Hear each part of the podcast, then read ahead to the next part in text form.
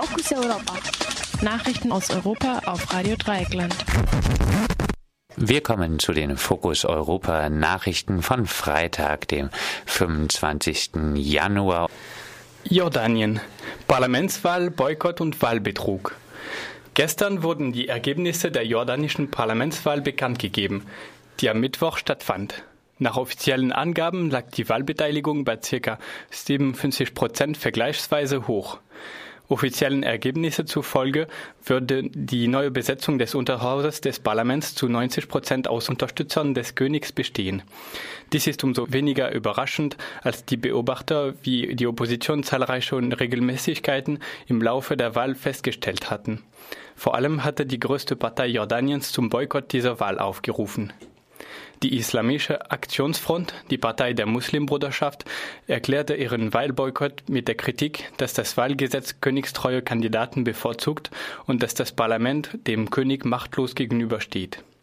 Angesichts der Umbrüche in der arabischen Welt sowie großer Demonstrationen in Jordanien gegen das korrupte Regime und die steigenden Energiepreise hatte König Abdullah II. politische Reformen zugestanden und die Parlamentswahlen vorgezogen.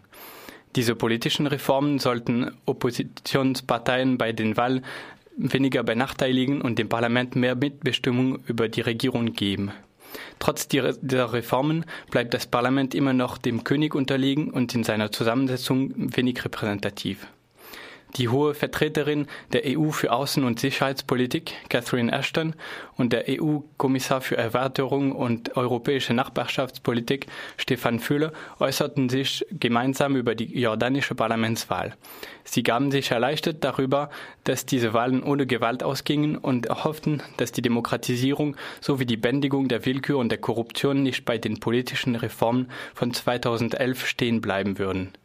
So kann man ihre Äußerung jedenfalls deuten, die wesentlich diplomatischer ausgedrückt wurde. Zitat wir begrüßen die friedliche Führung der Parlamentswahlen in Jordanien und gratulieren den Jordaniern für die Ausübung ihrer Bürgerrechte. Diese Wahlen sind ein wichtiger Teil der von Jordanien 2011 initiierten politischen Reformen und eines andauernden Prozesses, der darauf abzielt, Vertretung, Regierungsführung und demokratische Verantwortlichkeit zu verbessern. Eine EU-Beobachtungsmission, geleitet vom europäischen Parlamentarier David Martin, hat den Wahlprozess beobachtet. Die Mission wird in Kürze ihr Erstbericht veröffentlichen. Die EU-Beobachtungsmission wird in einer späteren Phase eine umfangreiche Analyse der Wahlen und eine Reihe von Empfehlungen liefern, die als Referenzpunkt für künftige Wahlrechtsreformen dienen können. Die EU wird Jordanien weiterhin helfen, einschließlich durch Maßnahmen und Initiativen, die die Stärkung der Demokratie und der Rechtsstaatlichkeit unterstützen. Wir ermutigen auch die jordanischen Behörden dazu, die Hand nach allen sozialen und politischen Gruppen andauernd auszustrecken, während sie sich weiterhin in den politischen und wirtschaftlichen Reformprozess engagieren.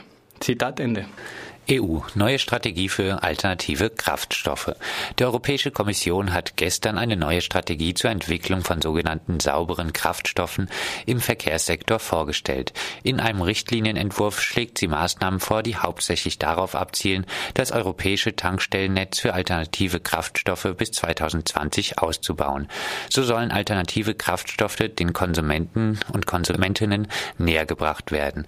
Die Kosten des Umstiegs zu neuen Kraftstoffen gesenkt sowie der Automobilindustrie klare Perspektiven für die Vermarktung von entsprechenden Fahrzeugen gegeben werden. Zu diesen angeblich sauberen Kraftstoffen zählt die EU unter anderem Strom, Biokraftstoffe, Wasserstoff und Erdgas. Insbesondere was den Biokraftstoffen angeht, drückt sich die Europäische Kommission aber vorsichtig aus. Sie gab keine neuen Ziele für die Entwicklung dieser Kraftstoffe. Stattdessen bekräftigte sie, dass es sich darum handelt, die Nachhaltigkeit von Biokraftstoffen zu sichern. Die diese werden von Umweltschützern kritisiert, weil sie zur Waldrodung beitragen, Nahrungsmittelproduktionen ersetzen und nicht ökologisch produziert werden. Tschechien. Zweite Runde der Präsidentschaftswahl. Heute und morgen findet der zweite Wahlgang um die tschechische Präsidentschaft statt. In dieser Runde dürfen die Wählerinnen zwischen dem ehemaligen sozialdemokratischen Premierminister Miloš Seemann und dem aktuellen konservativen Außenminister Karel Schwarzenberg entscheiden. Im Gegensatz zu Amtsinhaber Václav Klaus gelten beide Kandidaten als EU-freundlich. Bulgarien. Referendum über ein neues Atomkraftwerk. In Bulgarien findet am kommenden Sonntag ein Referendum über die Frage statt, soll Atomenergie in Bulgarien durch den Bau eines neuen Atomkraftwerks entwickelt werden? Es handelt sich dabei um das erste landesweite Referendum seit dem Ende des kommunistischen Regimes. Auslöser dieses Referendums ist eine Initiative der sozialistischen Opposition, die stark an dem höchst umstrittenen Projekt eines neuen Atomkraftwerks in Belene an der rumänischen Grenze festhält.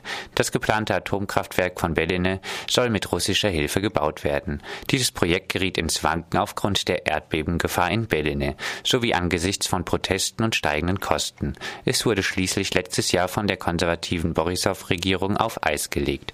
Dabei gilt die bulgarische Regierung gar nicht als Gegnerin der Atomenergie.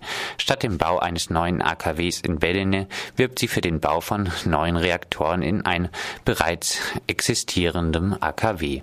Den europäischen Grünen zufolge warb die bulgarische Regierung noch bis Ende 2012 für ein Ja beim Atomkraftwerk-Referendum.